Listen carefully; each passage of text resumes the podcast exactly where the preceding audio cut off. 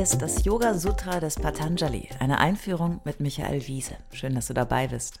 Dieser Podcast ist ein Angebot von Yogaya in Leverkusen. Komm mal gucken, yogaya.de.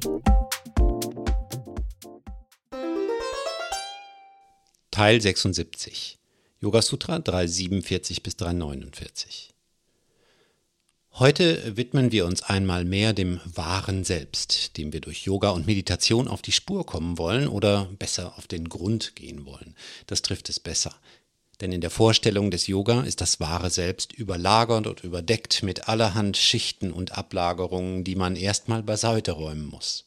Schichten und Ablagerungen unseres Geistes oder praktisch gesprochen die zig Billionen Eindrücke und Wertungen, die uns eine Vorstellung von uns selbst und unserer Identität geben. Dieses Selbst benötigt zur Erkenntnis ein Wahrnehmen von inneren Erlebnissen sowie von äußeren Erlebnissen. Okay, das ist ein bisschen abstrakt.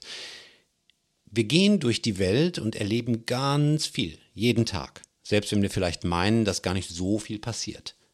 Unsere bewusste Intelligenz gibt uns das Gefühl, dass wir im Besitz dieser Eindrücke sind. Was ist damit gemeint? Naja, man sagt ja zum Beispiel, das habe ich erlebt, das bin ich. So ist mein Gefühl, so bin ich.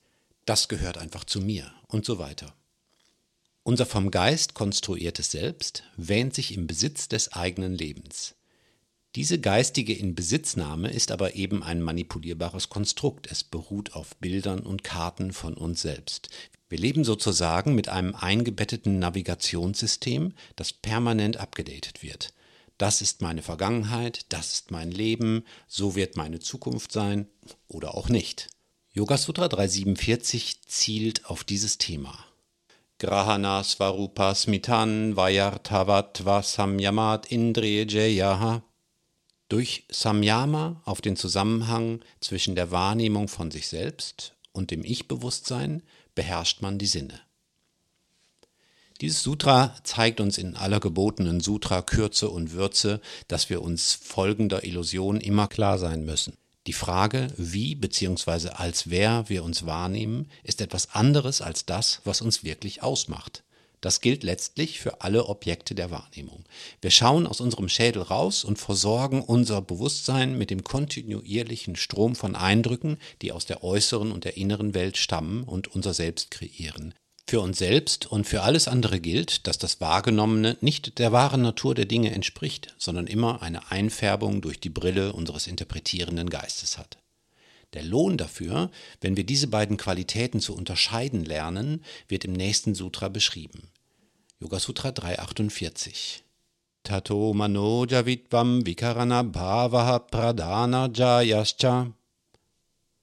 Daraus entsteht die Schnelligkeit des Geistes, Befreiung von den Sinnesorganen und die Meisterschaft über die Materie. Hier haben wir wieder so ein paranormales magisches Versprechen, die Meisterschaft über die Materie. Ich habe auch den Verdacht, dass hier die Übersetzer immer wieder einer bestimmten magischen Übersetzungstradition folgen und diese Übersetzungstendenz besonders lieben. Mögen mich bitte die Experten und Sanskrit-Gelehrten korrigieren, aber nach dem, was ich aus der wörtlichen Bedeutung entnehme, kann man dieses Sutra auch so übersetzen. Dadurch entsteht Geistesschnelligkeit, eine veränderte Existenz, und Verstandsbesiegung. Bhava ist das Sein, die Natur, der Zustand, die Existenz und kann noch mindestens zehn andere Bedeutungen haben. Ich notiere das hier, damit wir nicht vergessen, dass auch schon die Übersetzung oder besser Übertragung des Sutra ins Deutsche eine gewagte Interpretation darstellt. In jedem Fall aber, das ist klar, geht es einmal mehr darum, besser zu unterscheiden, was wir zu sehen glauben und der eigentlichen Qualität des Wahrgenommenen, der wahren Natur der Dinge, dem wahren Selbst. Das betont und erweitert auch das dritte Sutra für heute, Yoga Sutra 349. Sattva Purashanyata Kyati Matrasya Sarva Bhava Dishtatritvam Sarva Gnatritvam Cha nur aus der Erkenntnis des Unterschieds zwischen der physischen Welt und dem wahren Selbst entsteht Meisterschaft über die Gefühle und Allwissenheit. Ist es so, dass jegliche Meisterschaft immer den Aspekt der Kontrolle beinhaltet? Der Tischlermeister, der sein Material beherrschen muss, die Schmiedemeisterin, die die Flamme beherrscht, damit sie aus einem Klumpen einen Ring formt, Oder die Meisterschaft des Wortes, die die Kontrolle über die Gedanken braucht?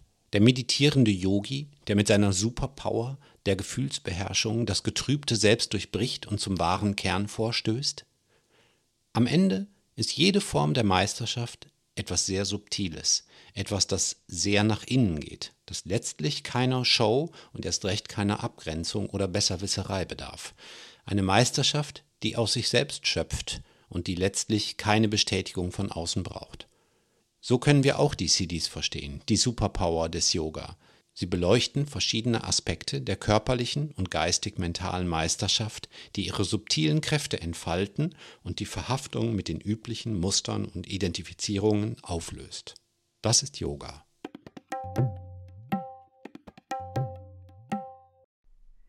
Alle bisherigen Folgen kannst du jederzeit nachhören, auch wenn du jetzt erst eingestiegen bist. Hast du Fragen oder ein Feedback zu der Philosophie-Reihe, dann schreib uns gern oder kommentiere auf unserer Website. Dort findest du auch weitere Buchtipps und Empfehlungen.